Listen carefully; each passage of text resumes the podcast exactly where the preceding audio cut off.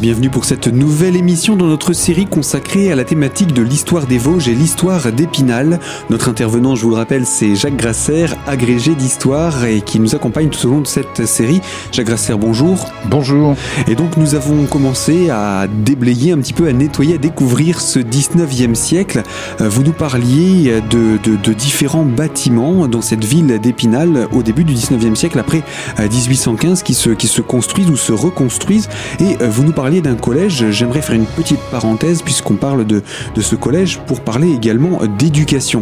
Avant la Révolution, qui étaient les enseignants? C'était le corps euh, clérical ou c'était euh, ben, On en a parlé déjà dans une précédente émission. Hein. c'est un collège qui a été fondé par les jésuites, euh, qui a eu d'ailleurs trois constructions successives, puisqu'il a commencé euh, très petitement euh, sur l'actuelle place Saint-Goëry, à la place de l'école qui était tenue par les chanoinesses d'ailleurs.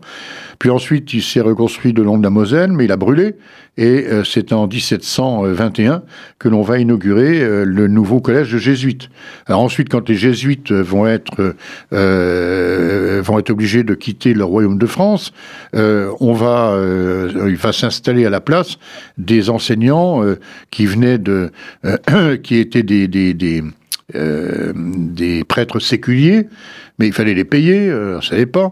Donc on a pris euh, des prêtres, des chanoines réguliers de Chaumouzet, l'abbaye de Chaumouzet, pour les remplacer. C'est une situation qui arrive jusqu'à la Révolution. Puis à la Révolution, bah, d'une part, euh, il y a beaucoup d'élèves qui ne viennent plus puisqu'il y avait beaucoup d'internes. Hein, c'est des collèges très réputés. Donc on avait à Épinal euh, essentiellement des internes. Hein, C'était de l'ordre, avec la Révolution, à peu près 200 élèves, hein, mais qui étaient essentiellement des internes, qui pouvaient venir du nord de la France, un peu partout. Donc à la Révolution, bah, évidemment, les choses vont être complètement changées. il va y avoir une période où il y aura quasiment plus d'élèves, Épinal en particulier. Donc moins de professeurs aussi. la terreur. Alors on a recruté des professeurs euh, civils en fait. Hein, euh, des professeurs civils et donc c'est la situation qui perdure euh, jusqu'au moment de la jusqu'au moment de la restauration. cela dit, c'est une situation qui progressivement euh, va devenir euh, une aussi, on va dire, un peu mixte, avec à la fois des, des, des, des gens euh, laïcs, des professeurs laïcs, et puis professeurs, des professeurs aussi venant du clergé, mhm. à partir de la signature du Concordat entre en 1801 entre le, le premier consul Bonaparte et le pape. Hein, à partir de là, progressivement, les congrégations vont se réinstaller, dont des congrégations enseignantes, et donc il va y avoir effectivement, pendant toute cette période-là, jusqu'aux lois de Jules Ferry, et jusqu'à la, et surtout jusqu'à la loi de séparation des églises et de l'État de 1805, il va y avoir évidemment beaucoup de, de religieux qui seront aussi des, des enseignants. Hein. Alors qu'enseigne-t-on?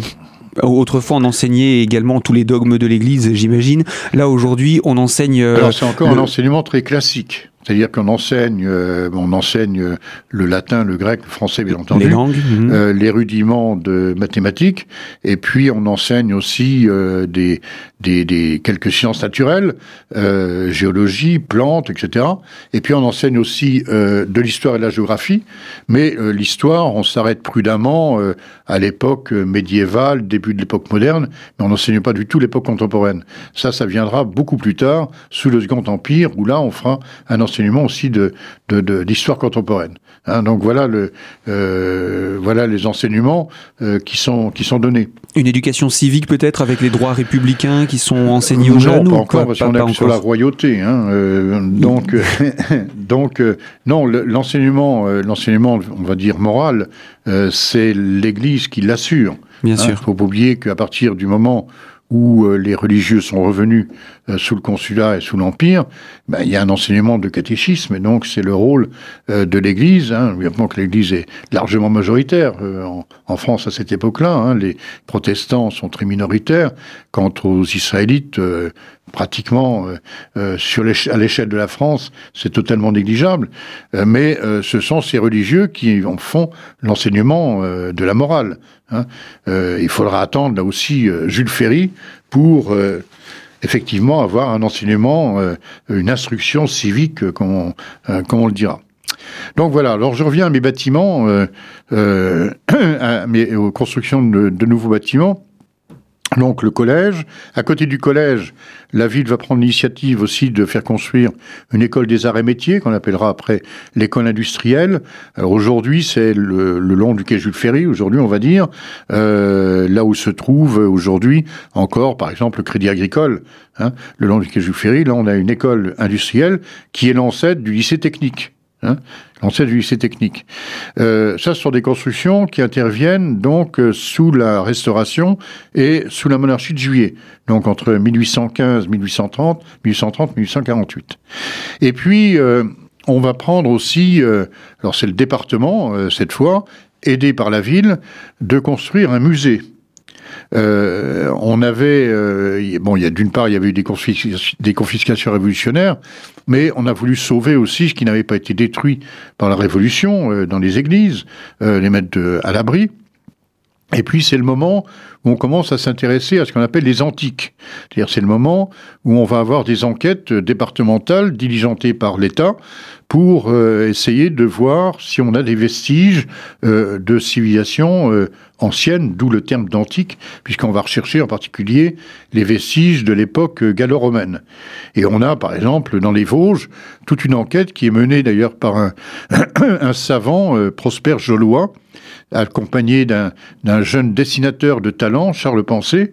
Et Prosper Jolois, c'est un personnage tout à fait intéressant parce que il est ingénieur en chef du département, euh, son titre officiel, et euh, il va, euh, c'est un homme qui est connu pour des travaux qu'il avait menés en Égypte, à Thèbes en particulier, lors de l'expédition de Bonaparte en Égypte. Vous savez que l'expédition d'Égypte en, en, 1798, Bonaparte avait emmené avec lui plusieurs dizaines, plusieurs centaines même de savants, toutes disciplines confondues, pour aller à l'exploration de l'Égypte, de l'Égypte ancienne.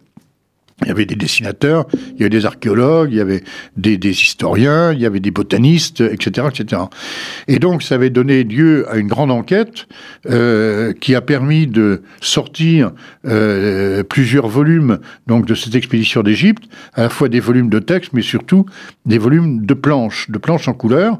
Et euh, Prosper Jolois avait été un de ceux qui avait travaillé sur la ville de la ville antique de Thèbes. Donc, ce Prosper Jolois va partir en enquête dans l'ensemble du département. Il va avec euh, Charles Pensée, ils vont aller de découverte à découverte. Par exemple, c'est les premiers dessins que l'on a sur Grand, euh, sur le Donon, euh, sur Dorémy, etc., etc. Et ça donnera lieu d'ailleurs elle a sorti d'un ouvrage au début de la monarchie de juillet, ouvrage que nous avons à la, à la, bibliothèque, bien entendu, qui est un ouvrage très intéressant parce qu'il nous montre l'état finalement des paysages de l'Antiquité dans les Vosges tels qu'on les voyait euh, au XIXe siècle, en particulier des dessins de, euh, construction euh, de l'époque gallo-romaine qui aujourd'hui ont disparu complètement. Hein, de villas, par exemple, je pense à une villa du côté de Dompère, par exemple, qui avait de, très belles fresques murales. Tout ça a disparu, mais on a le document, le dessin qui nous montre la présence de cela.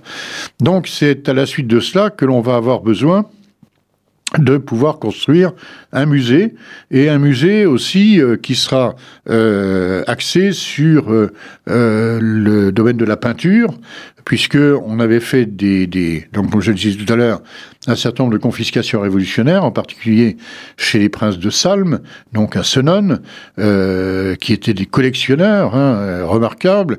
Et donc on a ramené un certain nombre alors d'abord à la préfecture c'est-à-dire dans l'ancien collège, et puis à la suite d'un incendie des salons de la préfecture, où il y a eu des destructions d'un certain nombre de toiles, c'est là où l'idée est venue de conserver ça d'une manière un peu plus correcte, un peu plus sérieuse, en construisant un musée. Et comme on avait le, on a déjà parlé, on avait le dépôt de mendicité qui avait été construit euh, à la place d'un ancien hôpital à la pointe de l'île, à la pointe sud euh, de l'île, où se trouve aujourd'hui le musée départemental. Hein. Euh, donc on va occuper des locaux de ce dépôt de mendicité pour y mettre et y présenter euh, ces tableaux. Alors ces tableaux, c'est non seulement des collections qui viennent des princes de Salm, mais c'est aussi une donation d'un peintre local qui s'appelait Krantz, et puis c'est aussi des donations du département, enfin du président du Conseil euh, général des Vosges, qui va être aussi un mécène de ce nouveau euh, musée. C'est comme ça qu'on va récupérer euh, donc bah, des, des, toiles de Rembrandt, celles qui se trouvent au musée, Claude Gelée, etc., etc. Alors, ce qui, ce qui est intéressant aussi avec ce musée, c'est que ça nous rappelle que s'il y a eu des saisies pendant la Révolution, tout n'a pas été octroyé par quelques-uns du peuple qui se sont dit bah tiens, je vais me mettre des choses de côté. Non, c'est on récupère, c'est pour le bien public, entre guillemets. Oui, non, et donc, pas de, on le réunit. Il n'y a dans pas un... qu'au XXe ou XXIe siècle de trafic d'antiquités. Euh, à l'époque, il n'y a pas vraiment de, de collectionneurs là-dessus. Donc, on va mettre à l'abri, en fait, des œuvres qu'on considère comme menacées.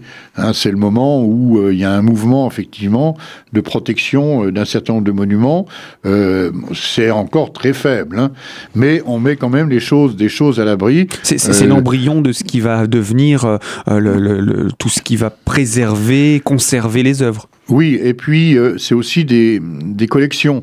Par exemple, on va, euh, mais c'est au gré des conservateurs, on va commencer à constituer au cours du XIXe siècle une très belle euh, collection de monnaies, par exemple. c'est à la suite de découvertes archéologiques aussi. Hein, on découvre des, des, monnaies antiques, médiévales, etc. Donc de là, on va acheter aussi des collections. On va aussi constituer des euh, tout un salon euh, d'animaux euh, d'animaux empaillés. Alors ça a disparu, hein, ça n'existe plus. Toute une collection aussi géologique aussi. Hein. donc c'est un musée qui va devenir très éclectique. Hein, au, cours du, au cours du 19e siècle. Et eh bien voilà pour la présentation de ce tout premier musée spinalien inauguré après la Révolution. Euh, Jacques Grasser, on aura également l'occasion de parler d'autres euh, bâtiments hein, qui ornent cette ville dans le domaine culturel ou de l'éducation. Euh, je vous laisserai le choix de cela et je vous propose qu'on puisse se retrouver dans une prochaine émission, toujours pour découvrir l'histoire de notre patrimoine vosgien. À très bientôt.